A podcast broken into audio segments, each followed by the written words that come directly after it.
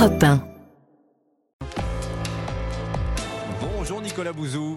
Bonjour Dimitri, bonjour à tous. Nicolas, vous nous alertez ce matin sur la situation dramatique des finances publiques françaises.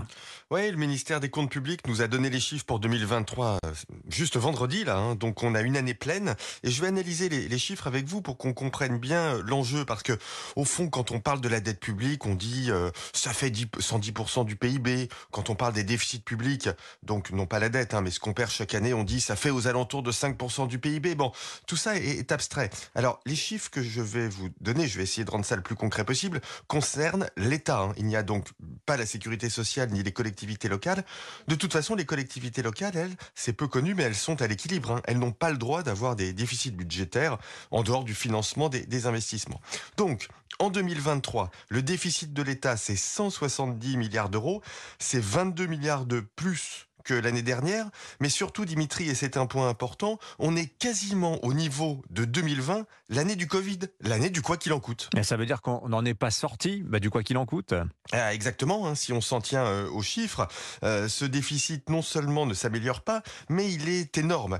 Euh, ce déficit, je le répète, il est de 170 milliards d'euros.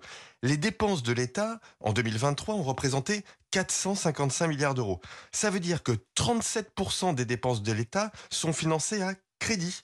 Autrement dit, hein, pour revenir à l'équilibre, voire être en léger excédent, il faudrait que l'État réduise ses dépenses de près de 40%.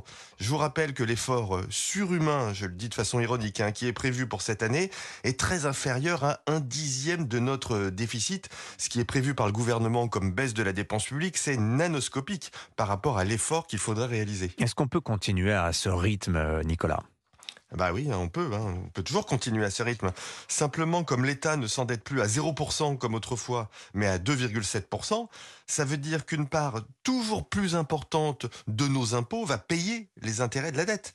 Et en 2027, les intérêts de la dette, ce sera le premier poste de dépenses de l'État, devant l'éducation, devant la défense, devant la sécurité, devant l'écologie.